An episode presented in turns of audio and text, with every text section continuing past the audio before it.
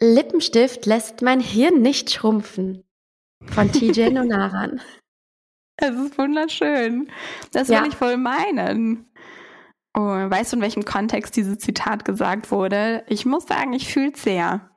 Ich fühle es auch sehr, weil ich bin ja eine, eine sehr ähm, leidenschaftliche Lippenstiftträgerin. Ich habe eigentlich jeden Tag Lippenstift drauf, selbst wenn ich nur zu Hause bin. Verrückt, oder? Mhm. Ich habe das tatsächlich auch immer gemacht. Ich habe fast jeden Tag Lippenstift drauf. Ich muss da bei dem Zitat sofort an einen Tipp denken, den ich in irgendeinem Ratgeber mal gehört habe. Und zwar stand da drin, dass man doch auf jeden Fall gerade bei Vorträgen möglichst eine Brille tragen sollte, selbst wenn man gar keine Sehstärke hat, also gar keine Brille benötigt. What? Das fand ich schon ziemlich hart und irgendwie erinnert mich dieses Zitat daran, weil unsere Welt einfach voller Biases ist, voller Vorurteile und ich finde, dass solche Gedanken einfach wirklich sowas von überholt sind. Wie heißt es schön? Wir haben 2023.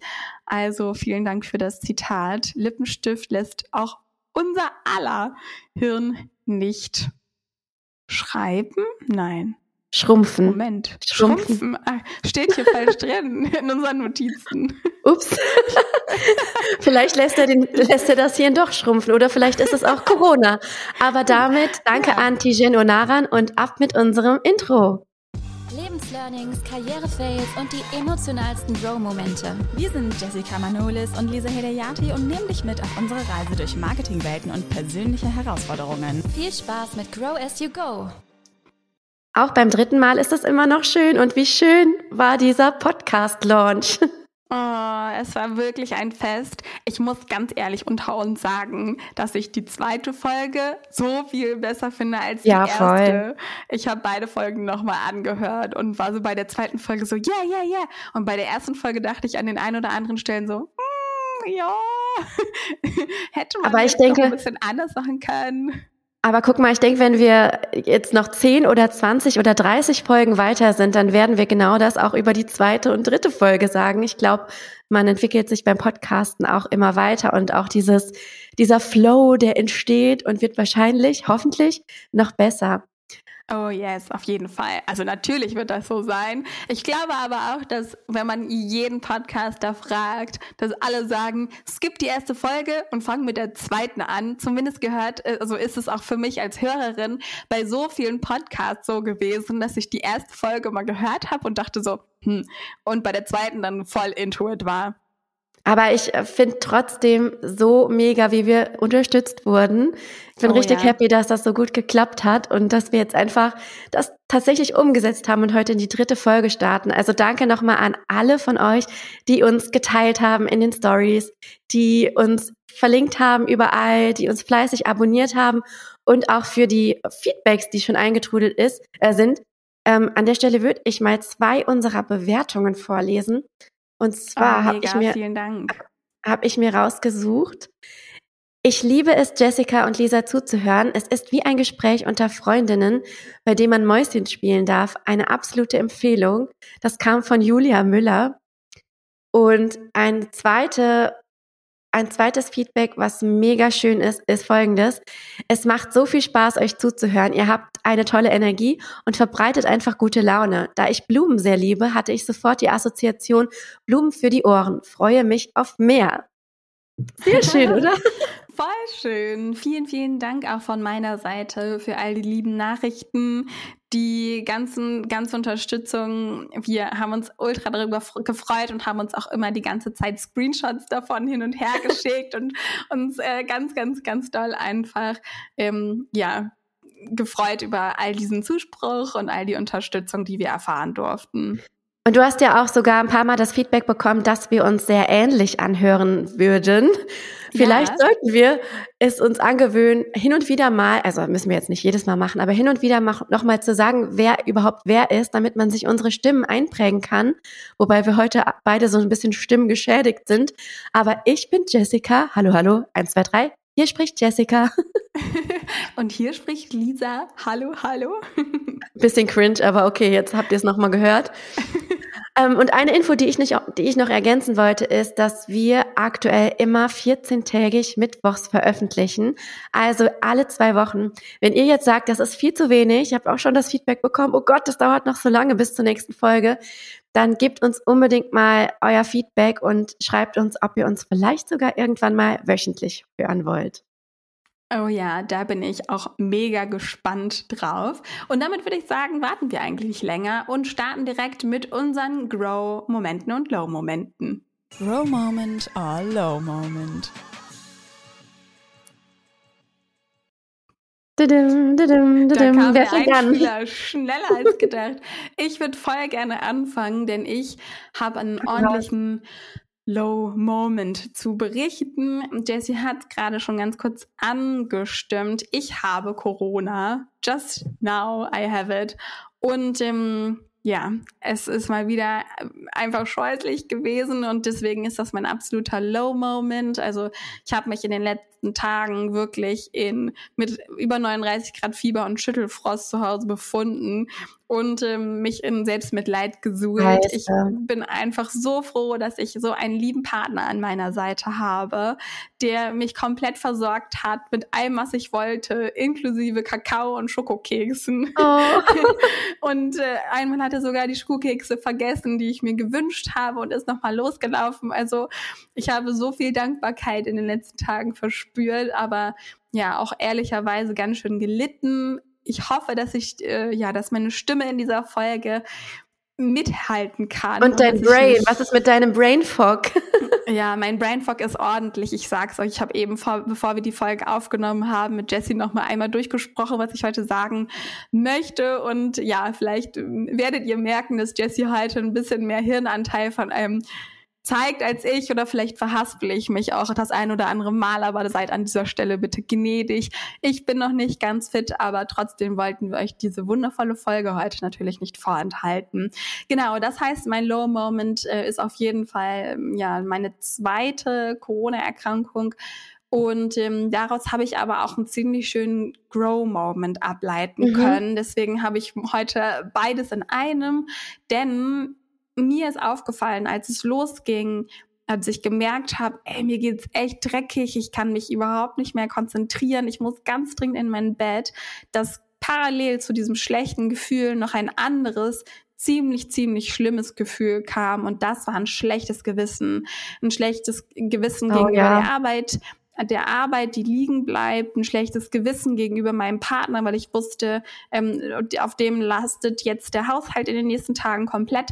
Ähm, dazu muss ich vielleicht sagen, dass wir ein ziemlich ausgeglichenes Verhältnis haben von wer mhm. macht eigentlich was im Haushalt etc. Das ja, heißt, ich auch. wusste einfach, der übernimmt dann halt ganz, ganz, ganz viele in den nächsten Tagen. Und dieses schlechte Gewissen, das war wirklich in den ersten Stunden für mich fast nicht auszuhalten. Kennst du dieses Gefühl? Ist das jetzt assi, wenn ich sage nein? Nein, gar nein, also nicht. doch, ich kenne das, ich kenne das von früher total. Ähm, ich habe das früher auch immer gehabt, die aber mehr mir gegenüber. Und mittlerweile ist das immer ganz stark in Bezug auf meine Tochter natürlich, weil krank sein hat sich einfach ganz ehrlicherweise, kennen wahrscheinlich alle Eltern, verändert, seitdem man da eben ein kleines anderes Wesen hat ähm, weil man trotzdem ein Stück weit funktionieren muss. Also dieses komplette Kranksein habe ich, krank sein im Sinne von, ich bin jetzt krank, ich liege nur und mache nichts mehr, habe ich selbst während unserer Corona-Erkrankung und auch während schlimmer Kita-Viren-Erkrankungen nicht mehr gehabt. Das ist aber auch in Ordnung, da wächst man ja auch rein. Gleichzeitig versuche ich trotzdem, mir die Auszeiten zu nehmen, weil sie vielleicht so rar sind und weil ich dann halt ganz klar kommuniziere, ich muss jetzt noch mal eine Stunde ins Bett oder länger liegen bleiben. Bitte übernehm du jetzt die erste Stunde des Tages, damit ich gleich hier funktionieren kann. Und deswegen hat sich dieses schlechte Gewissen irgendwie ein Stück weit reduziert, weil man ja sowieso immer springt den ganzen Tag. Mhm. Ja, weißt du, wie ich meine? Ich finde ja. auch voll. Ich finde auch, dass das schlechte Gewissen, also in dem Moment habe ich erstmal nicht so realisiert, was da gerade passiert ist, sondern habe einfach mhm. so dieses Gefühl ganz, ganz tief in mir gehabt und habe dann irgendwann gedacht, hm, wie lange kenne ich dieses Gefühl des schlechten Gewissens eigentlich schon? Ja. Und ich hatte das schon in der Schulzeit, ich hatte das während des Abis, ich hatte das in der Festanstellung, genauso in der mhm. Selbstständigkeit. immer wieder, weil aus unterschiedlichen Gründen und Perspektiven, ich habe mir in der Selbstständigkeit ähm, Druck gemacht, weil ähm, ja, wenn man, wenn man noch keine passiven Einkommensströme hatte, gerade am Anfang der Selbstständigkeit, ähm, dann ja unweigerlich nicht unbedingt Geld reinkommt, etc. Und ähm, in der Anstellung dann schlechtes Gewissen, weil ja dann andere Aufgaben von mir erledigen mussten und so. Und weiß eigentlich gar nicht so richtig, wo das herkam. Ich habe auch versucht, so in der Vergangenheit zu wühlen die letzten Tage, um zu überlegen, okay, hat haben meine Eltern mir irgendwas vorgelebt? Und dann mhm. habe ich heute mit meiner Mama telefoniert und die sagte, na ja, aber Lisa, dann kannst du ja morgen schon mal langsam wieder anfangen zu arbeiten. Oh. Und, ähm, und du siehst mich, ihr seht mich jetzt gerade nicht. Jessie sieht mich und sagte eben auch schon zu mir, oh, Lisa, aber morgen ist noch nicht Arbeiten angesagt, weil ich Augenringe habe bis zum, äh, ja, Get No. Und ähm, ja, ich glaube, ich werde morgen noch nicht groß arbeiten können. Meine Konzentration, die ist irgendwie so nach einer Stunde auf jeden Fall vorbei und die verpufft jetzt äh, in dieser Podcast-Folge, was auch okay ist. Ja, und ganz ähm, ehrlich, das bringt ja auch einfach nichts. Also ich habe die Erfahrung auch schon so oft gemacht und wir haben ja auch die letzten Tage drüber geschrieben, so dieses Erkältungen, Krankheiten, ob es jetzt Corona oder ein anderer Virus ist, zu verschleppen und zu früh wieder zu machen, das bringt auch einfach nichts, weil du hast, der Rattenschwanz verlängert sich einfach nach hinten raus und es ist so wichtig, da eigentlich dieses schlechte Gewissen loslassen zu können. Deswegen ist das doch ein äh, ganz toller Grow-Moment, dass du das für dich jetzt so ja so ein Stück weit erkennen konntest. Ja, absolut. Tatsächlich habe ich dann gesagt, okay, nee, diese, diesmal will ich das anders machen und habe dann wirklich ganz bewusst Dinge getan, die mir gut getan haben, was ich sonst nie gemacht hätte, wenn ich krank war. Heißt, ich habe mir, ich habe mir ein Bad eingelassen, habe gebadet, ähm, war spazieren eine kleine Runde, wenn auch wirklich in Slow Motion, das, weil es so anstrengend war. Geile Vorstellung. das ist ja wirklich so. Und ähm, aber habe mir so kleine Inseln geschaffen oder habe eine Atemübung gemacht. Ich werde jetzt äh, nach der Podcast-Folge habe ich mir vorgenommen, dass ich ähm, fünf Minuten so Slow Yoga mache, einfach so so ein paar Vinyasas durch. Mhm. Und ähm, heißt Fleißig. das so? Ich bin mir gar nicht Vinyasas. so sicher. Ja, ja heißt ne? das, glaube ich, ja. Oder Asanas. Naja, beides wahrscheinlich okay. Ähm, ja, auf jeden Fall ist das mein Grow, weil sich das richtig gut angefühlt habe und ich einfach mal einfach nur krank sein konnte und es wirklich auch so richtig geschafft habe, dieses schlechte Gewissen abzulegen. Voll gut. Und ähm, ja, das ist mein Voll Low wichtig. und mein Grow-Moment. Voll wichtig für alle, die zuhören. So, Lisa, willst du meinen Low-Moment wissen? Hau raus. Lass uns über PMS sprechen. Oh, I hate it. Okay, also es ist bei mir wirklich unterschiedlich und es trifft mich manchmal total hart und manchmal auch gar nicht so krass. Manchmal vergeht es einfach auch und dann denke ich so, huch, wo war denn PMS? Aber diesen Monat war wieder einer dieser Monate, wo es voll reingekickt hat. Und ganz ehrlicherweise möchte ich da mit niemandem in meiner Nähe tauschen. Also ich finde das so krass. Ich bin teilweise an den, oh, in meiner Höchst-PMS-Form bin ich wirklich ein anderer Mensch und habe so krasse wie Aussetzer, emotionale Aussetzer, das ist jetzt hier gerade wirklich so nackig machen, dass ich mich überhaupt nicht mehr kontrollieren kann und einfach die ganze Zeit, ganze Zeit zwischen extremen Emotionen hin und her pendle. Ähm, absolute Wut, keine Ahnung, wo die herkommt, dann wieder absolute Trauer darüber, dass ich gerade wütend war, dann wieder total, ähm, ich habe euch alle so lieb und ähm, bin so dankbar. Und dann geht das Ganze wieder von vorne los. Und gleichzeitig diese Abgeschlagenheit und diese Gereiztheit irgendwie in Einklang zu bringen, macht mich teilweise richtig, richtig fertig.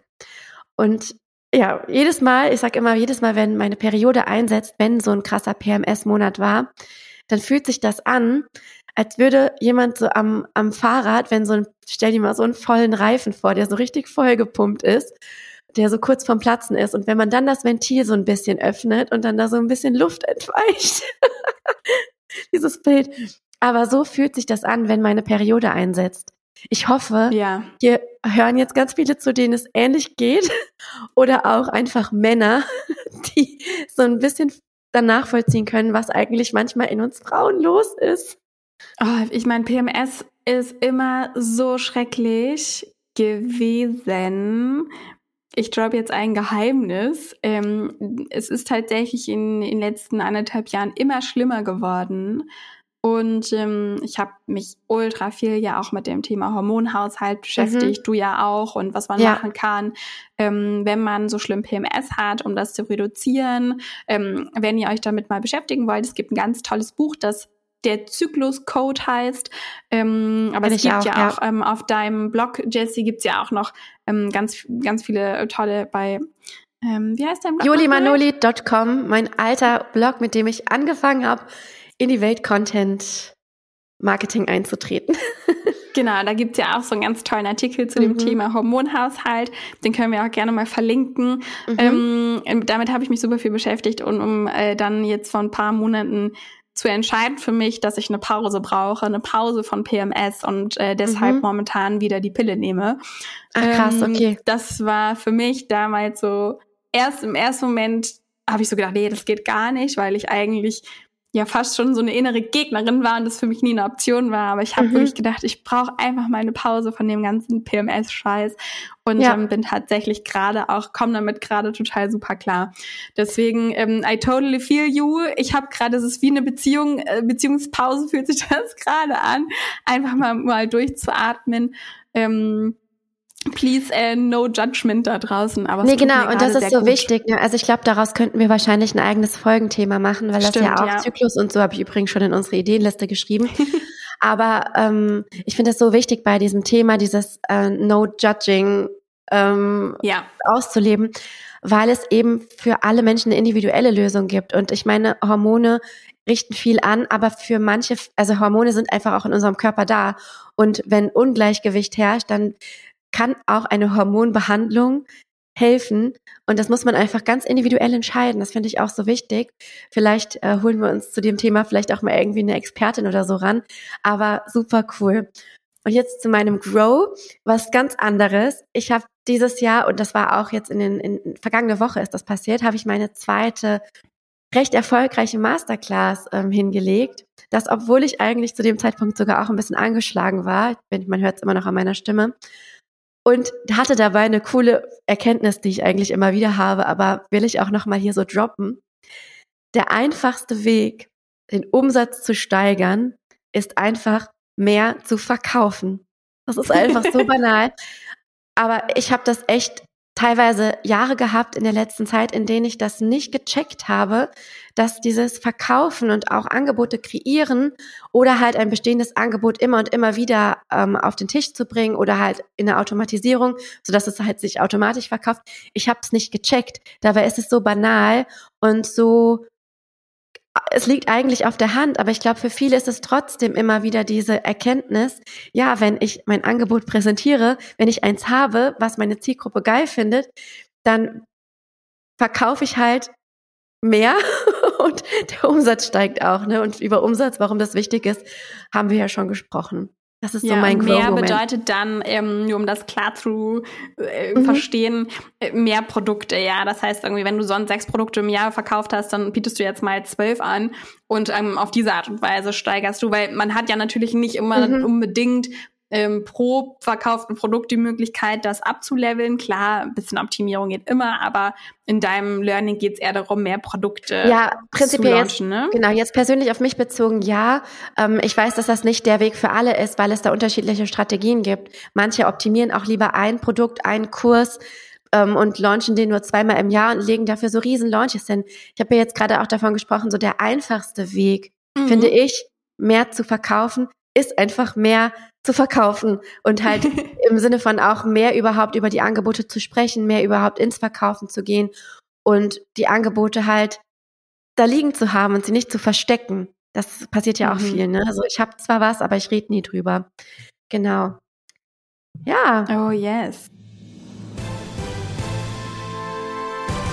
Gesprächsbedarf. Für ein bisschen Dramatik. Also, ich, ich, liebe, ich liebe die Trenner. Die sind einfach toll. Da haben wir übrigens auch viel Feedback zu bekommen. Ja, und ihr habt das Cringeness-Level alle gefeiert. Also bestimmt gibt es auch welche, die heimlich sich denken, ach, was zur Hölle habt ihr da gemacht? Aber Die, die sich getraut haben, haben uns nur positives Feedback geschickt und das freut uns natürlich umso mehr. Was ist unser heutiges Fokusthema? Das heutige Fokusthema ist Zeitmanagement. Und zwar werden wir dieses Thema heute aus verschiedenen Perspektiven betrachten. Erstmal aus meiner Perspektive. Und dann hat Jessie ähm, ja noch eine eigene Methode mitgebracht, die sie ihren Kundinnen immer empfiehlt und hat aber auch ein ganz, ganz tolles Buch gelesen, wo sie ein paar total spannende Ansätze noch mit uns teilen wird. Das heißt, du gehst hier heute aus diesem Podcast auf jeden Fall mit ganz viel Inspiration raus um dein Zeitmanagement auf das ultimative nächste Level zu bringen. Mhm. Und hast auch die Möglichkeit, ähm, mal zu gucken, welche dieser Perspektiven entspricht denn eigentlich so deiner Einstellung. Und ich starte direkt mal mit ja, meiner Perspektive zum Thema Zeitmanagement. Ich bin nämlich so ein kleiner Zeitmanagement-Nerd und Planungsmensch. Eine Freundin hat mich früher liebevoll Robolizer genannt, was das angeht, weil ich unglaublich gerne mit Listen und äh, Abläufen arbeite und plane, was das Zeug hält. Und ähm, das ist auch sehr liebe. Also mir macht das total Spaß, wenn ein Plan aufgeht hm, ich frage mich gerade, komme ich damit gut klar, wenn auch mal was spontan sein soll? Ich würde sagen, ja, aber es ist für mich einfacher, wenn etwas geplant ist. Mhm. Ja, doch. Aber ich, ich finde, sagen. du hast dich, also wir kennen uns ja jetzt auch schon ein paar Jahre und ich finde, du hast dich krass entwickelt in dieser Beziehung in den letzten ja, zwei, zwei, drei Jahren, weil du warst, als ich dich kennengelernt habe, noch sehr, sehr viel strukturierter im Sinne von, sehr, sehr viel geordneter. Alles musste nach Plan laufen und so die vergangene, vergangenen Monate und ja, irgendwie hat es da für mich so eine Transformation stattgefunden, die sichtbar geworden ist. Bestätigst du das? Ja, total. Du bist lockerer geworden ja, definitiv. in der Hinsicht. Oh ja, ich weiß einfach mittlerweile, wo es für mich einen Plan braucht mhm. und wo nicht. Also ähm, ein Beispiel, mh, mm, es gibt jetzt für mich zum Beispiel, ich mache überhaupt keine Packlisten. Sowas mhm. gibt's bei mir nicht mehr. Packlisten, das würde ich niemals schreiben. Meine Mama schreibt bis heute Packlisten, obwohl die jedes Jahr den gleichen Campingurlaub macht, schreibt die jedes Jahr aufs Neue eine Packliste. Sowas zum Beispiel. Ähm, das heißt, ich schreibe einfach in der Summe viel weniger Listen und mache viel, viel, äh, viele Dinge viel intuitiver. Und man muss ja auch ganz ehrlich sagen, in manchen Situationen hat man gar nicht die Möglichkeit, mal so eine Liste zu schreiben, mhm. weil es einfach viel, viel, viel zu viele Aufgaben sind, die zu handeln sind und das einfach viel zu viel Zeit frisst. Mhm. Aber dazu gleich mehr. Ähm, grundsätzlich möchte ich euch ähm, ein paar Erkenntnisse von mir teilen. Mein erster Gedanke, als wir das Thema besprochen haben, dass es heute um Zeitmanagement geht, war, dass ich eigentlich bei mir selber erst so richtig merke, wie gut ich im Zeitmanagement bin, wenn ich viel Stress habe. Also mhm. und vor allem, wie ich dann in dieser Zeit, wenn ich Stress habe, mit mir selber umgehe. Ich finde, darum geht's eigentlich bei Zeitmanagement. Ja, natürlich auch darum, dass wir viel schaffen, aber auch, was in dieser Zeit dann mit mir selber passiert. Esse ich, bei mir, in meinem Fall heißt das, esse ich noch genug? Esse ich gesund? Und schlafe ich gut? Hm, was passiert in den Pausen? Mache ich überhaupt Pausen? Was ist mit meinem Kaffeekonsum? Erst trinke ich ein, drei oder fünf Kaffee am Tag. Und ähm, das heißt, Zeitmanagement besteht für mich so ein bisschen aus zwei verschiedenen Ebenen. Einmal diese Ich erledige etwas Ebene und einmal diese, ähm, die eigentlich alles einklammert. Wie gehe ich eigentlich auch in stressigen Phasen mit, mit diesen Aufgaben dann um. Mhm. Und eine klitzekleine Kleinigkeit, die so viel für mich verändert hat, war tatsächlich der Pomodoro-Tracker.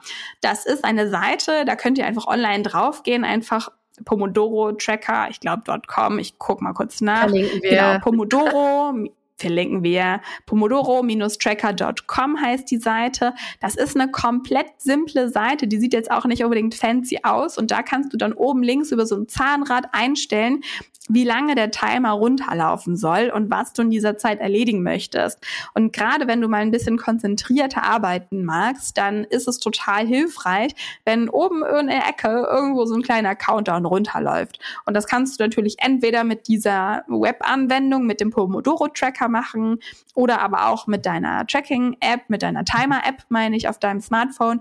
Aber probier das einfach mal aus. Gerade wenn du ein bisschen konzentrierter arbeiten möchtest, dann würde ich wahrscheinlich eher auf den Pomodoro-Tracker gehen und das Handy wirklich in die Schublade legen oder vielleicht sogar ausmachen, gerade wenn es an so eine Aufgabe geht, wo du viel Hirnschmalz brauchst, weil wir, je mehr Bälle wir händeln müssen, desto unkonzentrierter werden wir auf die einzelne Aufgabe. Mhm. Und ähm, wenn es dann wirklich mal super viele Aufgaben sind und du das Gefühl der Überforderung spürst, dann ist es total wichtig, dass man noch mal einen Schritt zurückgeht. Wahrscheinlich kennen wir alle dieses Gefühl von Überforderung, dieses Gefühl von, mh, mm, bei mir war, ist das immer so ein, so ein Gefühl, was in der Brust stattfindet, dass sich sowas zusammenzieht und ähm, ich schwere Luft bekomme. Also so diese, als würde sich jemand auf meine Brust stellen. Dieses Gefühl komme ich, wenn ich überfordert war. Und ähm, ich sag bewusst war, weil ich dieses Gefühl schon lange nicht mehr hatte, weil ich mir selber beigebracht habe, was ich dann machen kann. Denn ich weiß mittlerweile, dass das Gefühl von Überforderung meistens nur dann kommt, wenn ich das große Ganze nicht mehr überblicken kann. Wenn ich nur sehe, ich muss von A nach B kommen ich muss also wissen, was passieren muss. Ich sehe aber nicht mehr, wie ich dahin mhm. komme. Das heißt, ich gehe nicht diese einzelnen Steps durch, wie ich dahin komme. Und erst wenn ich das mache, wenn ich diese einzelnen Steps sehe, dann geht dieses Gefühl mhm. der Überforderung das ist, eigentlich weg. Das ist weg. genau dieses berühmte Sprichwort, den Wald vor lauter Bäumen nicht mehr sehen. Ich glaube, zum ersten Mal sage ich ein ja. Sprichwort richtig. Und verwende es auch korrekt. Es wäre so geil, wenn jetzt irgendwer schreibt, mm, Jessie, eigentlich. ganz anders, ja. Ja, aber es ist tatsächlich wirklich ganz genau so. Und ähm, da habe ich eine, ein ganz, ganz tolles Prinzip gelernt und das ist das Eisenhower-Prinzip, ja, wo du Klassik. all diese Aufgaben, all diesen, ja, absoluter Klassiker, aber eins meiner Lieblings Lieblingstechniken, ähm, beim Eisenhower-Prinzip sortierst du all diese Steps ne, auf dem mhm. Weg zum Ziel in drei verschiedene Kategorien ein. Es gibt die Kategorie wichtig, es gibt die Kategorie, Kategorie dringend und die dritte ist wichtig und dringend. Und in der Reihenfolge, wie ich sie gerade gesagt ja. habe, ist im Prinzip auch die Wichtigkeit einzustufen. Ja. Mal ein Beispiel. Wichtig ist zum Beispiel, dass ich mal wieder meine Startseite überarbeite. Die sieht nett aus, da steht das Wichtigste drauf, aber da sind ein paar Sachen nicht mehr so ganz up to date und ich könnte da mal wieder was anderes draufschreiben. Ist das wichtig? Ja, aber das ist jetzt nicht super dringend. Heißt also, das ist so Prio C. Und ähm, dringend sind sowas, ich würde mal sagen, wie ähm, boah, ich, ich würde da jetzt Buchhaltung einstufen, meine Buchhalterin würde mich dafür treten, aber Dinge, die halt zeitlich begrenzt sind. Ja. Und ähm, dringend sind dann zeitlich einfach definierte Dinge, ja. die jetzt vielleicht nicht super wie zum Beispiel auch ähm, Rechnungen stellen, vielleicht, weil es einfach wichtig ist oder dringend ist, dass man sie mal gestellt hat. Oder hm, irgendwas, was eine Deadline eh hat, ne? Also zum Beispiel eine Kundenaufgabe erledigen oder sowas. Genau. Und dann gibt's halt die wichtigen und dringenden Aufgaben. Und das ist so spannend, weil wir neigen dazu, wenn wir jetzt diese Liste nicht haben, ja. dass wir als allererstes dann Aufgaben erledigen, die einfach schnell abzuarbeiten sind.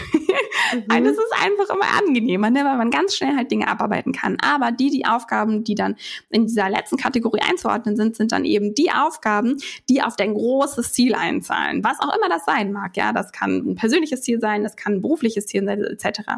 Und long story short, diese Art und Weise der To-Do-Sortierung hilft mir besonders dann, wenn ich den Wald vor lauter Bäumen nicht mehr sehe. Und das mache ich meistens sonntags abends, wenn ich einfach die Ruhe dazu habe, wenn ich gerade das Gefühl habe, okay, irgendwie habe ich gerade so viele Aufgaben, ich komme nicht so richtig voran und dann mache ich das für die komplette Woche. Und da geht es auch nicht darum, dass ich mich in der darauffolgenden Woche komplett daran halte, aber ich habe eine Richtung und weiß gerade nochmal von neuem, was ist jetzt gerade wirklich richtig, mhm. richtig wichtig und wo, und jetzt kommt, wo kann ich auch mal Nein sagen? Ja, auch wichtig. Eine Frage dazu. Planst du dann die Sachen schon in deinen Kalender ein? Also gehst du dann her, wenn du die Priorisierung hast und überlegst dir, das mache ich eher Montag, das mache ich eher Dienstag, also planst dir sozusagen die To-Dos in die Woche rein? Ähm, nein, was ich aber mache, ist, dass ich mir jeden Morgen dann überlege, was sind meine Fokus, drei Fokusaufgaben des Tages. Mhm. Und ähm, je nach Größe der Aufgabe natürlich sind das irgendwie eins bis drei. Und ähm, genau, die überlege ich mir jeden Morgen, beziehungsweise gucke dann abends nochmal drauf. Vielleicht hat eine Aufgabe länger gebraucht und überlege mir dann meistens auch, also montags morgens, und ähm, dann am Abend von Montag überlege ich mir, was ist dann Dienstag dran etc. Ja. Aber das ist nichts, was ich irgendwo aufschreibe, das habe ich dann im Kopf. Das heißt, da mache ich mir dann einmalig die Arbeit am Sonntag und auch nicht jede Woche, sondern eher so alle keine Ahnung, vier, fünf Wochen, dass ich da mal so einen Überblick bekomme in meinem Kopf. Aber das ist tatsächlich für mich so ein absoluter Gamechanger im Zeitmanagement gewesen. Ja, voll und, gut. Ähm, weil es gerade so schön passt, würde ich an der Stelle meine Methode einstreuen, weil das nach einem ähnlichen Prinzip ja. funktioniert. Ähm, ich weiß nicht, wer von euch Zuhörenden das weiß. Ich habe ein Produkt, was quasi in die Richtung auch geht, was das To-Do-Brain ist. Und da das habe ich nach der Make Today Tada Methode konzipiert, die ich mir so ein bisschen selbst ausgesucht habe oder ausgedacht habe, neu geframed habe, was aber jetzt nicht unbedingt heißt, dass die Sachen, die da drin vorkommen, neu erfunden sind, sondern das sind einfach bestehende Dinge aus verschiedenen Konzepten, die ich zu meiner eigenen Methode gemacht habe. Und da geht's, was du schon eben gesagt hast, deswegen habe ich da äh, daraufhin nochmal gefragt. Es geht bei dieser Methode wirklich, sich auf das Heute zu fokussieren. Make today tada. Also nicht quasi sich seinen Kalender zu nehmen und irgendwie den nächsten Monat mit To-Dos voll zu planen, sondern auch so ein Stück weit Tag für Tag zu entscheiden, was kann ich heute schaffen und was will ich heute schaffen? Weil ich habe das früher gemacht mit diesem Kalenderblocking, dass ich mir meinen Kalender genommen habe und dann da meine Aufgaben eingetragen habe, vorher geschätzt habe, wie lange wird das wohl dauern und mir sozusagen fixe Zeiten für bestimmte Aufgaben eingetragen. Mit dem Ergebnis, es hat nie funktioniert. Ich bin immer über der Zeit gewesen, ich habe immer weniger geschafft, als ich mir vorgenommen habe und habe auch an manchen Tagen ehrlicherweise einfach gar nichts davon gemacht, weil ich einfach überhaupt gar keinen Bock drauf hatte und meine ganze Energie nicht in diesem ja, also in diesem Vibe sozusagen war, diese bestimmte Aufgabe zu machen. Und was ich mir daraus einfach mitgenommen habe, ist, dass so viele Faktoren ja beeinflussen, was man an einem gewissen Tag leisten kann. Wir haben eben angesprochen Corona, wir haben eben angesprochen Zyklus, Zyklusprobleme oder generell der weibliche Zyklus, Zyklus, Gott, der weibliche Zyklus, der uns krass beeinflusst, auch in unserer Produktivität, dass es sich für mich persönlich einfach besser anfühlt, von Tag zu Tag in Anführungszeichen zu planen, obwohl man ja das große Ganze, was du eben angesprochen hast, auch vorab natürlich sich skizziert, aber dann wirklich aufzustehen und sich zu fragen, was kann ich heute erledigen? Was ist die eine To-Do, die ich von To-Do in Tada verschieben will?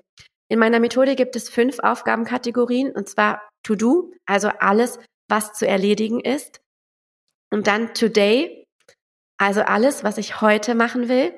To wait, alles, was gemacht werden muss, aber definitiv noch warten muss, weil es ähnlich wie, der, wie in der Eisenhower Matrix vielleicht gerade nicht dringend ist oder weil es zum Beispiel noch abhängig ist von anderen Dingen. Ich brauche dazu zum Beispiel noch erst eine Aufgabe von meiner VA, muss erst noch auf etwas warten und kann deshalb gar nicht weitermachen. Die vierte Aufgabenkategorie ist to delegate, alles, was ich delegieren muss. Auch wichtig, habe ich auch gelernt, delegieren. Sonst neigt man ja dazu, alles selbst zu machen. Und fünftens, tada, alles, was erledigt ist. Also nochmal to do, today, to wait, to delegate und tada. Und das Grundprinzip ist wirklich so, dass ich morgens aufstehe und mich frage, welche To-Do will ich heute erstmal in Today verschieben? Da achtet man natürlich auf die Aufgabengröße, dass es auch irgendwie machbar ist. Und dann schiebe ich mir quasi aus To-Do alles, was ich heute erledigen möchte, in Today und blende mir die To-Do-Liste aus. Das ist für mich auch so ein psychologischer Trick, weil dann siehst du nicht diesen riesengroßen Berg, der noch auf dich wartet, weil in To-Do ja alles steht, sondern nur das, was heute dran ist. Dann markiere ich mir, ähnlich wie du, ein Highlight. Vielleicht auch zwei Highlights, also Tagesfokus. Welche Aufgabe ist heute am wichtigsten? Was will ich heute unbedingt erledigt haben? Das ist wichtig, dass das erledigt wurde. Dann gibt's vielleicht noch andere Dinge in Today. Gut, wenn die nicht erledigt sind, dann schiebe ich die zurück in To-Do und mach's, versuch's an einem anderen Tag nochmal. Aber das Highlight sollte erledigt werden. Und ja, so prinzipiell mache ich das. Und das Geile daran finde ich einfach, wenn du wirklich Sachen von To-Do, äh, von Today in Tada schieben kannst am Ende des Tages. Das ist einfach so ein cooles Gefühl. Und das motiviert mich dann auch wieder am nächsten Tag genau nach dem gleichen Prinzip zu arbeiten. Ich ja. hoffe, das war hilfreich. So ein Highlight darf aber auch mal ganz gerne ein Lowlight sein. also oh, ich kann ja, empfehlen, ja, als aller wirklich an den Anfang ähm, das Eat the Frog-Prinzip anzuwenden, mhm. nehmen wir das auch nochmal mit rein. Das heißt, die schlimmste Aufgabe wirklich an den Anfang zu stellen und nicht aufzuschieben, bis irgendwie 18 Uhr ist, sondern wirklich an den Anfang zu stellen. Dann hast du es hinter dir und du wirst merken, dass danach dieser Flow viel, viel mhm. einfacher ist, anstatt dieses Gefühl von, okay, ich muss das noch erledigen, ich habe gar keinen Bock drauf, weil dann kannst du dir noch so viele To-Do-Listen schreiben. Dann wird dich das nicht in diesen Flow-Zustand bringen. Und das ist nochmal so wichtig für dieses Prinzip, dass man Aufgabengrößen einschätzen kann und da realistisch und ehrlich zu sich selbst bleibt. Beispiel Webseite erneuern ist keine Aufgabe für today, weil realistischerweise schaffe ich das nicht an, an einem Tag. Dann muss man schon konkret werden und sagen, überarbeite den About Me Text auf der About Me Seite. Das ist sowas, so ein Highlight, Vielleicht ist es auch ein Lowlight, whatever, aber das ist auf jeden Fall so eine Aufgabenportion, die man bewältigen kann und die einen einen Schritt weiterbringt. Und das finde ich für mein persönliches Tageshighlight, ob es jetzt ein geiles ist oder nicht so ein geiles, wichtig. In der, per Definition sollte das mein Ziel vorantreiben, das, wo ich hin will. Weil ich finde, dann hat man so diese intrinsische Motivation, selbst wenn es eine Scheißaufgabe ist, auf gut Deutsch gesagt, da auch wirklich dran zu bleiben. Ja, ja, voll. Und ich habe noch eine, einen Tipp für euch, gerade für diejenigen, die immer ganz, ganz viele Termine haben. Und ähm, er hat zwei Tipps aus dem Bereich AI. Und zwar habe ich eine Anwendung gefunden, ganz zufällig, die wurde mir empfohlen, weil ich nämlich einen ganz, ganz vollen Terminkalender momentan habe. Und ich gerade mich gefragt habe, gibt es da nicht irgendwie eine smarte Möglichkeit, diesen Kalender ein bisschen besser zu strukturieren, weil ich immer nur so ganz kurze Zeitslots habe, um auf, an irgendwas zu arbeiten, aber irgendwie ist das mittlerweile so komplex geworden, dass ja so dieses klassische Prinzip von ich habe terminfreie Tage und ich habe Termintage Tage überhaupt nicht mehr anzuwenden ist, weil das viel zu viele verschiedene Themen sind, die ich gerade handle. Und da wurde mir die ähm, Anwendung getclockwise.com also Clockwise, empfohlen. Das ist eine künstliche Intelligenz, die du zum Beispiel wie eine Art Plugin in deinem Browser aktivieren kannst und die schlägt dir dann vor, wie du deine Kalender bisschen besser strukturieren kannst. Und gerade wenn du auch ein Team hast oder mit KollegInnen zusammenarbeitest, dann kann das ganze Team hier ähm, sich in Clockwise reinschalten sozusagen und auch dann macht Clockwise Vorschläge, um eure gemeinsamen Kalender zu ähm, optimieren, wann also welcher Termin stattfinden sollte, damit ihr wirklich mehr Fokuszeiten habt ähm, und aber auch diese Teamsynchronzeiten. Das gibt's, ähm, habe ich jetzt gesehen, einmal ja für Einzelpersonen oder aber auch für Unternehmen. Also guckt euch das gerne mal an. Wenn ihr aber sagt, ja, okay, das ist mir jetzt ein bisschen zu kompliziert, dann kannst du auch einfach mal ChatGPT ausprobieren und hier einfach nach einer, nach einer Tagesstruktur fragen. Du kannst ChatGPT dann nämlich einfach sagen, ich möchte das und das und das in meiner Woche erledigen. Bitte mache mir einen Vorschlag für einen Tagesablauf, damit ich all das in meiner Woche schaffe. Auch das ist total cool, weil dann macht ihr so einen richtigen Vorschlag probier das einfach mal aus, gerade wenn du dir mal ja ein bisschen Inspiration wünscht, wie du dir deine Woche ja gestalten kannst. Jessie, du hast doch aber erzählt, schön abgeben. Ja, aber dann auch mal wieder annehmen ne, und gucken, okay, was gibt's dann da ja, noch für voll. andere Dinge? Du mhm. hast mir ja vorher erzählt, dass du ein ziemlich cooles Buch gelesen hast, wenn ich das richtig verstanden habe, mit, einer, genau. mit einem ganz anderen Ansatz als das, was wir jetzt gerade besprochen haben. Erzähl doch mal. Ja, was heißt anderer Ansatz? Ich habe das Buch 4000 Wochen von Oliver Bergmann, vielleicht kennen das einige von euch, gelesen, mit dem wunderschönen Untertitel Das Leben ist zu kurz für Zeitmanagement. Beziehungsweise habe ich es gehört. Ich sagte ja, ich höre Bücher hauptsächlich. Und der Untertitel ist ja schon so ein bisschen provokant und eigentlich anti all das, was wir gerade besprochen haben, also anti-Zeitmanagement im klassischen Sinne, weil er sagt, 80 Jahre leben, das ist so ein Alter, was, was viele von uns erreichen. Das sind 4000 Wochen. Wenn man sich das mal so auf der Zunge zergehen lässt. 4000 Wochen haben wir voraussichtlich zu leben, die einen mehr, die anderen weniger, ähm, wahrscheinlich sehr viele sogar weniger als das, dann klingt das gar nicht mehr so viel.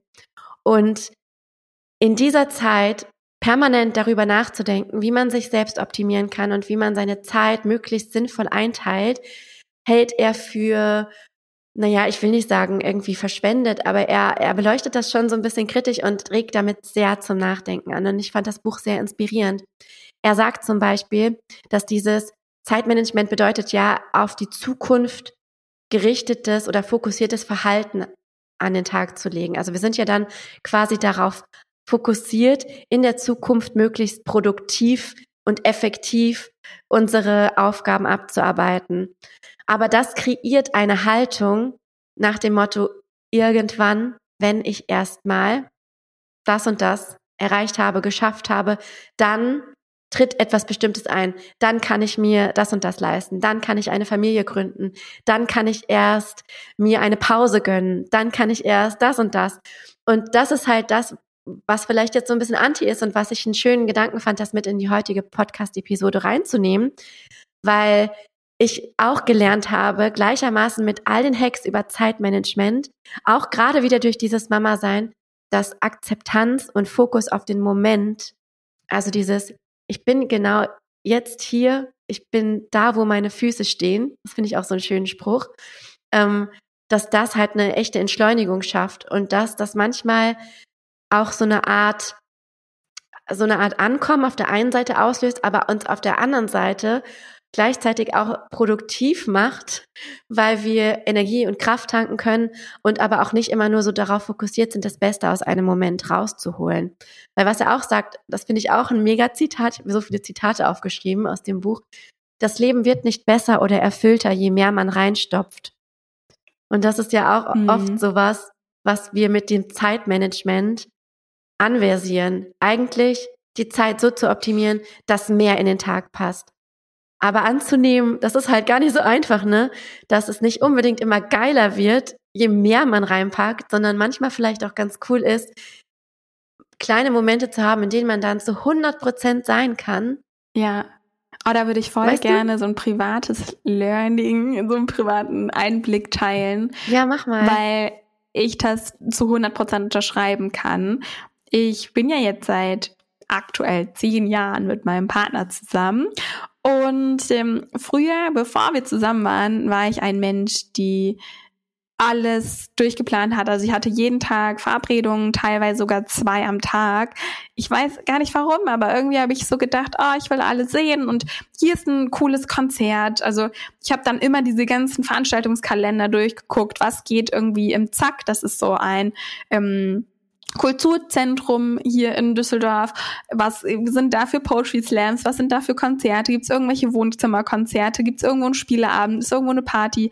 Und habe dann wirklich so viel vorgehabt und hatte so richtig Freizeitstress. Das heißt, ich habe zwar alles mitgenommen, was geht, hab, war auf jeder Party, war teilweise auf zwei Partys an einem Abend, aber habe trotzdem nicht dieses Gefühl oder überhaupt nicht dieses Gefühl gehabt von, es ist jetzt total toll, so wie es ist. Und als ich meinen Freund kennengelernt habe und der mitbekommen hat, wie ich mein Leben führe, war der so, ach du Scheiße, nee, viel zu viel und können wir nicht mal chillen, können wir nicht mal auf der Couch irgendwie hier einen coolen Film gucken ja. und der, der liebt gute Filme und ich hab, also ehrlicherweise bin ich bei Filmen jetzt nicht so anspruchsvoll gewesen, sondern habe mich irgendwie gefreut, wenn der Bachelor lief oder so und habe dann gedacht, ja, okay. Bisschen Trash-TV tut's auch. Ja, ja, genau. Und der hat mir dann wirklich so fast schon beigebracht, auch mal mein Leben zu chillen und ja. mal Chill mal dein Leben, Lisa. Ja, chill mal deine Base, Alte, ey.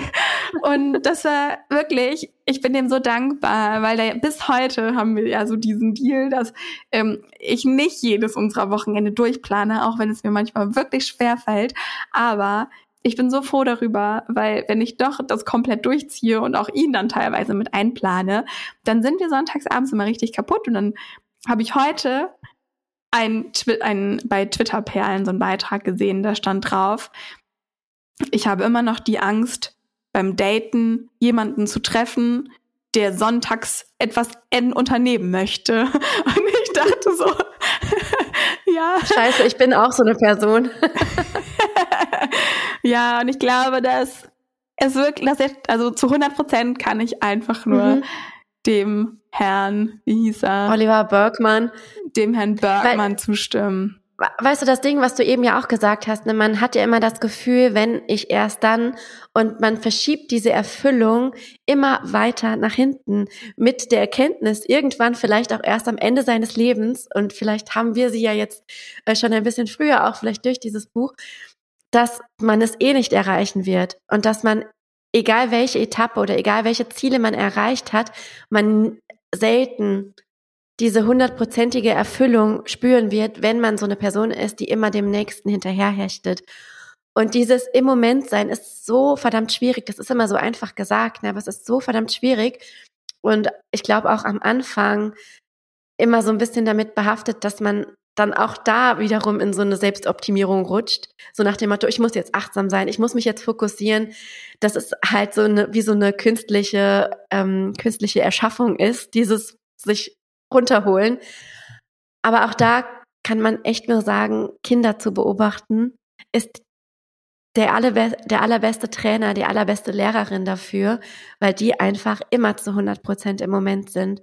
Und das ist so krass und so lehrreich, dass ich manchmal echt, keine Ahnung, ich war früher eigentlich gar nicht so ein krass emotionaler Mensch, aber mittlerweile schon. Wenn ich meine Tochter dann sehe, wie sie einfach sich im Moment über was freut und sie überhaupt nicht daran denkt, was sie noch alles erledigen muss, dann habe ich manchmal fast Tränen in den Augen, weil das einfach so ein, so ein schönes Gefühl sein muss. so, ja, so einfach zu leben. Und das wünsche ich mir manchmal echt so ein bisschen zurück und das finde ich auch einen guten, ähm, also zumindest ein gutes Gegengewicht zum Zeitmanagement. Wir brauchen Zeitmanagement für unsere Berufe, für unsere Jobs und auch um Privates, Persönliches zu managen, Weiterentwicklung zu managen, ja, aber gleichzeitig voll. wie so eine Waage. Auf der anderen Seite liegt halt so dieses Gegengewicht von bleib mal in dem Moment. Guck ja, mal an, was chill du schon mal dein hast. Base. Chill mal deine Basis, genau. voll der schön. schöne Abschluss fürs Zeitmanagement. Also ja, finde auch.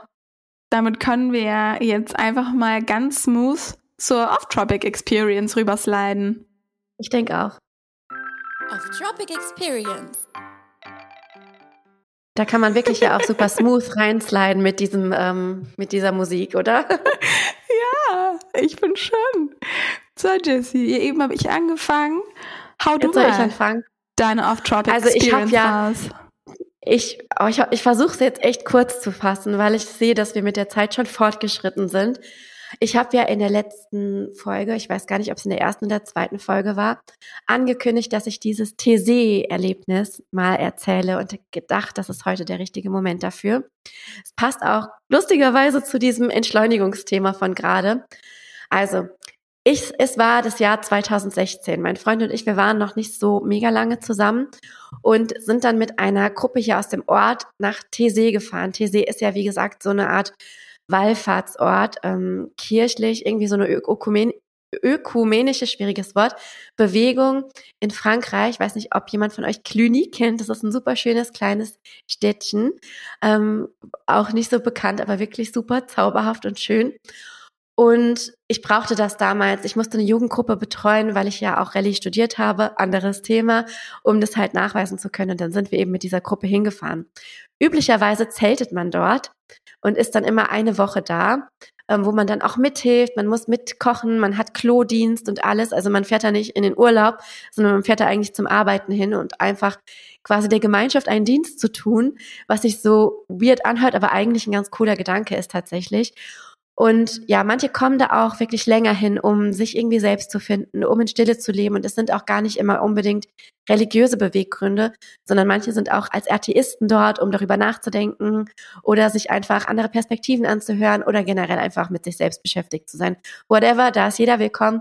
Ganz cool an sich, kann ich auf jeden Fall jungen Menschen unter 25 sehr empfehlen.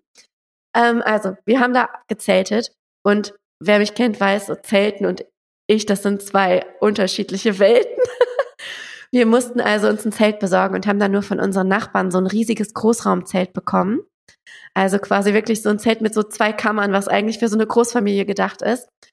Und dachten halt, dass wir mit dem Auto nach Tessé fahren, weil es hieß in dem Bus, ist kein Platz mehr. Also haben wir unser Auto, damals Ilias Golf, vollgepackt bis unters Dach mit geilen Sachen. Wir haben uns halt gedacht, okay, wenn wir schon nach Tizé fahren und da eine Woche von irgendwie batschigen Nudeln leben müssen, dann packen wir uns richtig geile Snacks ein, hatten so einen riesen Korb voll Essen dabei, unser ganz normales Bettzeug, Schlaf, ja, Schlafzeug, was man halt so einfach im Bett hat, richtig Luxus-Camping wollten wir machen. Und dann Glamping. fuhren wir zu dieser Treff, Glamping, genau. also das Auto war wirklich voll, voll mit Sachen. Und wir fuhren also zu diesem Treffpunkt und dann hieß es auf einmal, ihr könnt doch mit dem Bus fahren, packt doch mal schnell eure Sachen um. Ja gut, das Auto war voll. Wir mussten innerhalb von fünf Minuten das Wichtigste raussuchen und einpacken. Und als wir dann in Tizé fahren, haben wir festgestellt, wir sind so gar nicht äh, ausgerüstet fürs Zelten. Oh also es war wirklich die Katastrophe. Wir hatten echt nur dann so eine dünne Isomatte. Das Ganze ist äh, auf einem riesig hohen Berg. Das heißt, da war es tagsüber übelst heiß und nachts halt wirklich so Gefrierpunkt-Style. Also man musste nachts schon wirklich gut irgendwie einen Schlafsack haben oder sowas. Hatten wir aber alles nicht dabei, weil wir irgendwie unsere Sachen, wir hatten richtig mies geplant. Und ich sag dir, nach zwei Nächten, Lisa, in diesem Zelt, in der zweiten Nacht ist noch die Luftmatratze, diese dünne geplatzt und wir lagen quasi auf dem Boden. Ich habe mit Horror. Mütze geschlafen, mit all meinen Klamotten und war nach zwei Tagen wirklich todes, todeskrank. Ich hatte Schüttelfrost, ich habe da gebrochen, hatte gleichzeitig noch einen Sonnenstich von der Hitze. Mir ging es so mies. Es war so krass. Also ich, also ich lache natürlich mit dir, weil du so ein bisschen gelacht hast und ich lache dich nicht aus, weil, weil es dir schlecht ging. Nein, aber es ist, äh, ja, auf jeden Fall, mir ging es richtig, richtig mies. Es ist aber im Nachhinein betrachtet auch fast lustig. Wir sind wirklich fast erfroren nachts. Und dann haben wir überlegt, was können wir machen? Ich habe zu Elias gesagt, Elias, noch eine Nacht in diesem Zelt und ich werde sterben. Ich habe es wirklich so gemeint, weil ich es wirklich gedacht habe. Ich habe gedacht, mein Körper packt es nicht. Ich war so depressiv und einfach krank, dass ich gedacht habe, ich schaffe es nicht mehr.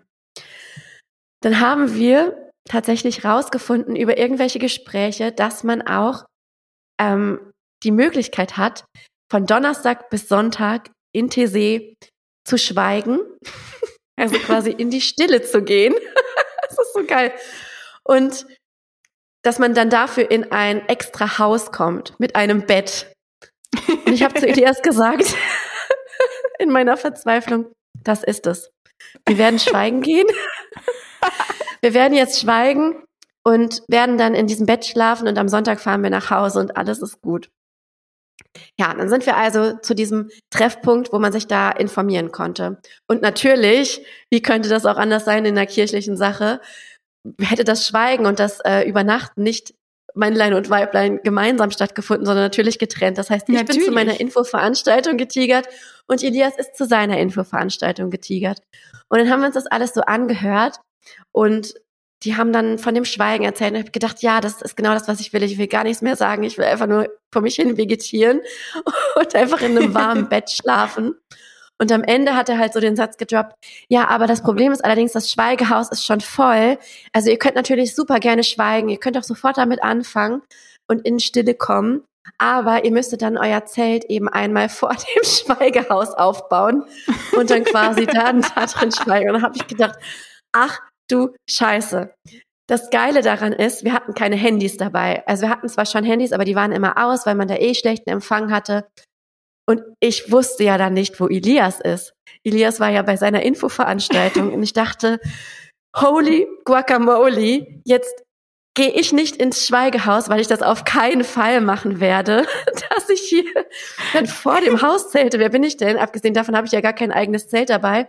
Die wollten dann auch noch irgendwie Fremde zusammenstecken und in Gemeinschaftszelte packen. Und ich dachte, Horror. auf keinen Fall, no way. Das wäre wirklich Horror gewesen. Und habe aber nur gedacht, aber jetzt bleibt Elias vielleicht schon in dem Schweigehaus und ich erreiche ihn nicht mehr. Und wenn, dann kann er mir ja gar nichts sagen, weil er ja vielleicht schweigt. das war wirklich die absolute Hölle. Und ich weiß nur, dass ich dann wie eine, wie von der Tarantel gestochen, ich dachte, alleine in diesem Zelt, ich werde sterben. Ich werde es nicht überleben. Ich dachte das wirklich, ne? War da ja auch noch äh, gute, wie viele Jahre jünger, sieben Jahre jünger als jetzt, aber ich war ziemlich fertig mit der Welt.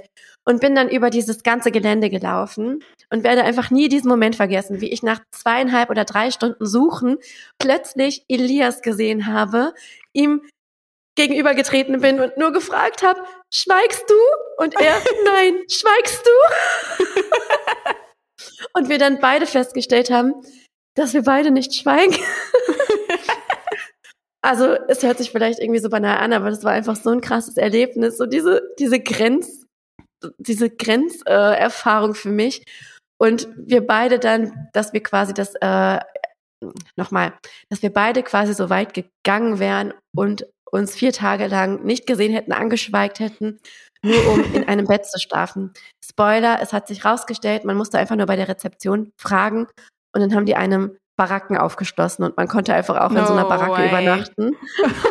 oh, wow. Aber gut, soweit haben wir gar nicht gedacht. Hauptsache, wir wären beide fast ins Schweigekloster gegangen. Ähm, aber bei ihm war es dann genauso. Er hätte sein Zelt auch mitbringen müssen und wir hatten dann zu unterschiedlichen Zeitpunkten eben die gleiche Erkenntnis. Sehr gut. So viel in die Schweige, Schweigetropic Experience. Sehr, sehr geil. Vielen Dank, dass du deine TC-Geschichte mit uns geteilt hast. Ich finde, es hat sich durchaus gelohnt, sich vorzustellen, wie, ja, diese, diese Geschichte hätte weitergehen können. Sehr cool. Dann würde ich euch jetzt an dieser Stelle mal in die Hochzeitsblase entführen. Denn uh. Auf dem Podcast-Cover steht ja bereits Lisa Hedayati und Jessica Manolis. Und vielleicht weißt wir du. Wir haben viele Nachrichten bekommen. wir haben sehr, sehr viele Nachrichten bekommen, ob wir vielleicht schon heimlich geheiratet hätten. Und nein, eigentlich heißen wir gerade noch Lisa Schmidt und Jessica Deal. Und ja, haben noch gar nicht geheiratet, aber bei mir ist es jetzt nur noch zwei Monate OMG hin. Und äh, bei Jesse dauert es auch nicht mehr so mega lang. Und dann haben wir uns gedacht, sechs der Monate. Ähm, sechs Monate, der äh, ja einfach halt halbe, bevor wir jetzt irgendwie ein paar Monate über das Podcast-Cover ändern müssen. Ja, ändern wir das. Also machen wir da einfach schon mal probehalber unsere baldigen Namen rein. Long story short, auf jeden Fall befinde ich mich gerade sehr, sehr tief in dieser Hochzeitsbubble drin und dementsprechend mhm. sieht mein privater Instagram-Feed gerade aus, wie ja eigentlich der größte Traum einer Hochzeit, wenn Geld keine Rolle spielen würde. Und unter anderem wurde mir dort vor kurzem ein Reddit angezeigt, der vorgelesen wurde, also einen, im Prinzip eine Nachricht, eine Frage, die gestellt wurde auf der Plattform Reddit. Und zwar hat dort eine Frau, eine Braut gefragt, ob, und jetzt kommt's, ich bin fast vom Glauben aufgefallen, bin, sie hat gefragt, bin ich eine schlechte Freundin, wenn ich von meiner, von einer meiner Freundinnen erwarte, dass sie sich für meine Hochzeit ihre natürlich roten Haare färbt. Das ist so geil was zur Hölle? Und ich, also es, dann wurde halt in diesem, in diesem Reel diskutiert, wie wir darüber denken. Und ich finde einfach so krass, worüber sich Leute Gedanken machen, weil diese Person hat dann auch richtig beschrieben, wie schlimm sie das fände, wenn dann Fotos gemacht werden und diese Freundin mit ihren naturroten Haaren dann so hervorsticht, dass das die, also ihr Wortwahl war, sie würde die kompletten Fotos versauen. Ich finde es einfach Ach, so dermaßen Schande. hart. Sie hat dann ihrer Freundin auch vorgeschlagen, eine Perücke zu tragen, wenn sie sich die Haare nicht färben wolle. Ich finde es so schrecklich und es gibt ja einen Begriff dafür, wie sich Bräute entwickeln, die so solche Dinge erwarten. Kennst du diesen Begriff? Nee. Bridezilla. Also die Bräute, die einfach irgendwann völlig anfangen durchzudrehen, wenn es um ihre eigene Hochzeit geht. Und ja, bei uns im Freundeskreis werden immer so Bridezilla-Witze gemacht, wenn man irgendwie mal ein bisschen übertreibt bei der einen oder anderen Planung. Und ja, da wir heute über Planung sprechen, wollte ich diesen Reddit auf jeden Fall euch nicht vorenthalten. Im Großen und Ganzen muss ich aber sagen, bin ich schon eher eine entspanntere Braut. Wir haben jetzt aber auch anderthalb Jahre für die gesamte Planung gehabt, was halt ja auf die Zeit verteilt schon recht entspannt ist. Aber ich habe eine Erkenntnis über mich selbst gewonnen, die ich so eigentlich noch gar nicht wusste. Und zwar habe ich festgestellt, dass ich doch irgendwie so ein kleines Kontrollthema habe.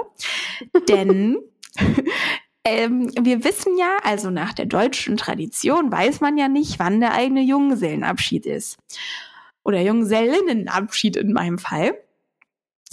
Und das ist für mich super schwer auszuhalten. Ich habe wirklich alles ja. versucht rauszufinden, wann mein Junggesellenabschied ist. Oh wirklich? Gott. Ja, ich habe einfach, ich habe so, ich habe meinen Trauzeuginnen so Fallen gestellt und so Fragen. Wann bist du noch mal im Urlaub? Ah, wann fliegst du denn? Und wann, hm, ah, okay, drei Wochen, ach, in der Zeit ist mein Junggesellenabschied schon mal nicht. Und, oder sowas wie, ach, ja, aber kannst du, kannst, oh Gott, richtig unangenehm. Oder sowas wie, ähm, ja, also ich würde gerne nochmal zum persischen Essen, zum persischen Kochen einladen, weil mein Freund ist ja Iraner.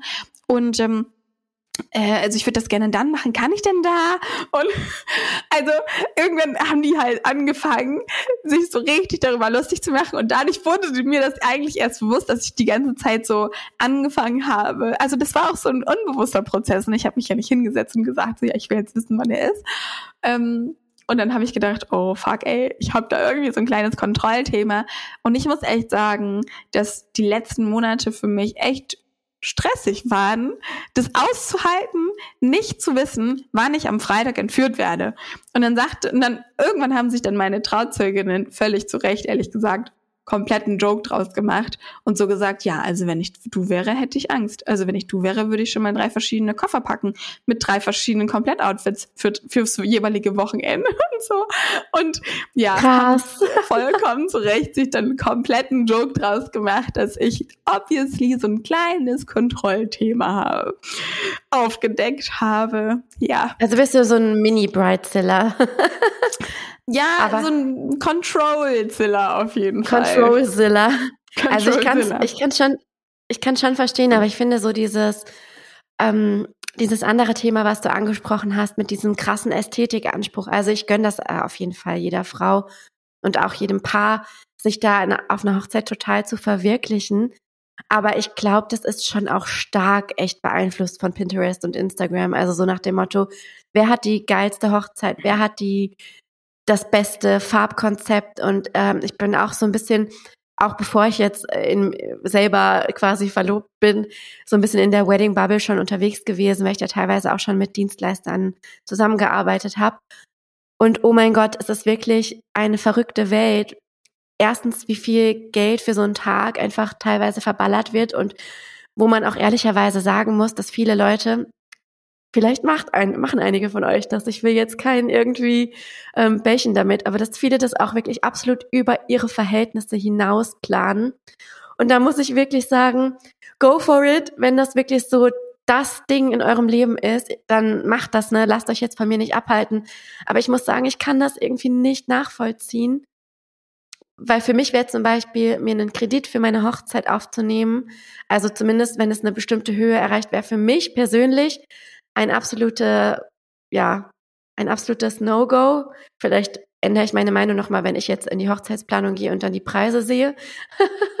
Aber ich hätte zumindest jetzt die Angst, dass das so einen negativen Beigeschmack bekommt im Sinne von, okay, ich habe diesen einen geilen Tag und dann zahlt man da irgendwie jahrelang dran ab und sieht das irgendwie jeden Monat auf seiner Abrechnung und denkt, also dass das dann im Nachhinein eventuell mit so einem negativen Gefühl belegt wird.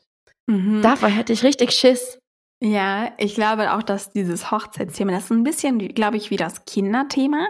Da kann, da gibt tausend Meinungen. Es gibt eigentlich irgendwie kein richtig und falsch. Aber ich finde so diese Selbsterkenntnis, die ich jetzt gerade so die letzten Monate über mich selber gewonnen habe und auch über uns als Paar, super, super wertvoll. Ich bin mal gespannt, wie das jetzt auch in den nächsten Monaten bei dir wird, Jessie, was du so auch über dich selber, über deine Einstellung ja. und vielleicht auch über eure Budgets lernen möchtest, weil mhm. ähm, da können wir uns ja am Ende nochmal drüber unterhalten und unsere beiden Budgets, weil mein Budget ist auf jeden Fall ähm, ordentlich gesprengt, ähm, was in Ordnung ist, weil wir schon ein bisschen Puffer haben. Ähm, aber die, also über die Hochzeitsbubble können wir uns auf jeden Fall noch mal zu anderer Stunde auslassen. Ja, nee, weißt du, das finde ich auch okay. Das finde ich auch okay, wenn du von Puffer sprichst. Aber es gibt ja auch viele, die haben überhaupt gar keinen gar keinen Puffer. Ja, und ja, aber vielleicht gibt es da auch einen gesellschaftlichen Druck, den man so verspürt, genau. weil genau, man ja. denkt, ich muss jetzt irgendwie diesen Traum, diesen Pinterest-Traum verwirklichen. Ich glaube, dass da auch voll viel dran ist, was du sagst. Ja, ja. ja. Und das finde ich auch, also ist auch wieder ein Riesenfass, ein Riesenthema. Vielleicht reden wir da auch noch mal drüber, wenn wir beide so ein bisschen deeper noch im Thema ja, sind. Lassen wir das vielleicht eine Hochzeit zu. auch schon um ist. ja. Aber ja, crazy, also Bridezilla heftig. Und dieses yes. äh, Zitat am Anfang, No-Go für mich. Lisa, dann würde ich jetzt mal noch übergehen, dir ein, zwei Fragen zu stellen zum Abschluss für, für heute. Ich habe mir da wieder ein bisschen was ausgedacht. Und kleine Randnotiz, auch ich habe dieses Mal mit ChatGPT gearbeitet zur Kreation dieser Frage. Ich habe nichts eins zu eins übernommen, aber habe mich doch inspirieren lassen, denn auch da kann man so cool Fragen generieren lassen, was echt Spaß macht. Und damit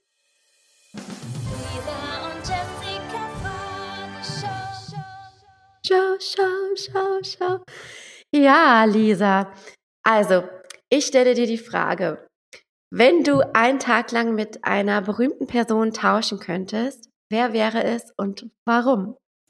Oh mein Gott, immer diese schwierigen Fragen. ich würde ähm, drei, zwei, eins. ich muss am Ende sagen, fände ich, ich frage mich bei dieser Frage, ob ich, ob es wirklich jemanden gibt, den, der so ein spannendes Leben hat, das mich wirklich ernsthaft interessiert. Und ich glaube, dass das nur ein Mensch sein kann, der komplett außerhalb meiner Bubble existiert. Mhm. Und das kann zum Beispiel jemand sein, der im tiefsten Kongo lebt und fernab von jeglicher Zivilisation vielleicht sogar komplett ohne Strom auskommt. Also das Leben eines, eines Menschen zu, zu erleben, das wirklich ein komplett anderes ist als das, was wir haben. Also mir ginge es da viel weniger um ein ein Leben, das man vielleicht in der in unserer westlichen Welt als erfolgreiches Leben darstellt, sondern vielleicht auch einfach mal zu sehen, was für eine Schönheit auch ein einfaches Leben haben kann. Oder mhm. vielleicht auch selbige Situationen Richtung Südostasien. Da gibt es so, so viele sehr arme Länder, wie zum Beispiel Laos. Und ähm, Laos ist das, lang, das langsamste Land, das ich jemals bisher erlebt habe. Alles ist dort wirklich literally in Zeitlupe. Okay. Ähm, bisschen wie dieses Faultier bei Zoomania, dass sie diesen Stempel geben soll. Und ähm, auch da würde mich total interessieren, wie ist eigentlich deren Leben wirklich, mhm. ne? Weil ich ja, immer den voll. Eindruck hatte, dass je wirtschaftlich stabiler ein Land ist, heißt nicht unbedingt immer, dass die Menschen dort vor Ort auch glücklicher werden. Ja. Und ich glaube, dass ich deswegen in ein Leben eines Menschen eintauchen würde, das vielleicht deutlich glücklicher ist als das unsere, aber mhm. vielleicht viel, viel mehr auf das Wesentliche bedacht. Sehr schön. Schöne Antwort. Ich habe die Frage so ein bisschen auch mit reingenommen, weil meine Antwort da früher immer war J.K. Rowling. Und mittlerweile ist es ja so ein oh. uh, so ein Thema, was man eigentlich gerade eher so ein bisschen umgeht, auch als Harry mhm. Potter Fan, weil die natürlich da so einige Äußerungen auf Twitter ähm, an den Tag legt, die absolut gar nicht gehen und auch ihre Ansichten und ihre politischen Haltungen natürlich sehr kritisierenswert sind. Mhm. Magst du vielleicht für äh, diejenigen, die es nicht wissen, was sie so gedroppt hat, mal kurz zusammenfassen? Ja, sie hat, sie ist natürlich ziemlich transfeindlich und teilweise, glaube ich, auch sogar homophob und ihre Äußerungen in dieses, in diesem Bereich sind einfach wirklich, wirklich schon krass. Und man fragt sich halt die ganze Zeit, ja, genau, inakzeptabel. Und man fragt sich halt auch einfach, warum, also was, was hat auch so eine berühmte Persönlichkeit für, für einen Mehrwert davon, sowas zu tun, wissentlich vielleicht, was sie damit auch in den Köpfen ihrer ihrer Potterheads, wie man sich ja als Potter-Fan eigentlich nennt oder genannt hat, ähm, anrichtet, weil das natürlich so einen krassen Konflikt auch irgendwie auslöst, wo man darüber nachdenken muss, denke ich halt so eine Fantasiewelt getrennt vom Autor, von der Autorin, oder hat das für mich, geht das für mich nur ähm, zusammen? Und ich habe da für mich auch noch nicht so eine Lösung, kann mir aber zum heutigen Zeitpunkt ehrlicherweise noch nicht vorstellen, mich von dieser tollen Welt zu entfernen, die ich immer noch ähm, gerne in meinem Leben habe und mich auch schon darauf freue, zum Beispiel das erste Buch irgendwann mit meiner Tochter zu lesen. Aber vielleicht jetzt auch mit, mit, dem, mit einem anderen Hintergrund und wenn ich auch nochmal lese, mit einem anderen Bewusstsein dafür, dass man auch mal genauer hinguckt, weil als Kind und als Jugendliche sind mir keine Anteile dessen in den Büchern aufgefallen. Vielleicht jetzt als 30-jährige Erwachsene. Das bleibt noch herauszufinden. Mhm. Aber ja, so viel zu diesem kleinen Ausflug. Sehr gut, danke ja, dir. Ja, super spannend. Ich würde sagen, wir sind da auch schon am Ende angekommen für heute. Ich fand es eine sehr durchgemischte Folge mal wieder und äh, bin immer ja beeindruckt, was so Kategorien auch in einem Podcast bewirken können, oder? Total. Was mich auch voll gefreut hat, ist, dass voll viele geschrieben haben in den Kommentaren und Nachrichten, die wir bekommen haben, dass unsere Podcast-Folge sehr kurzweilig ist.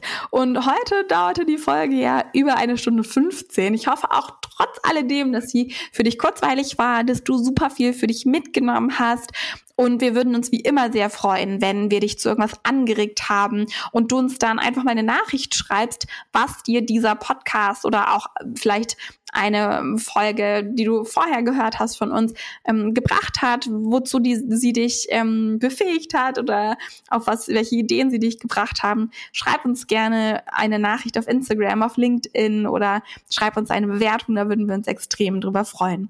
Und ja, genau dann geht's für mich jetzt wieder zurück in mein Bett, mich auskurieren. Ja. ja. Jogginghose habe ich zum Glück Fall. schon an. Und ich muss jetzt meine Tochter ins Bett bringen. Wir nehmen nämlich gerade abends auf. also in dem Sinne, wir hören uns in zwei Wochen und ja, hoffen auch, ihr seid wieder dabei. Macht's gut. Macht's gut. Bis dann. Tschüss.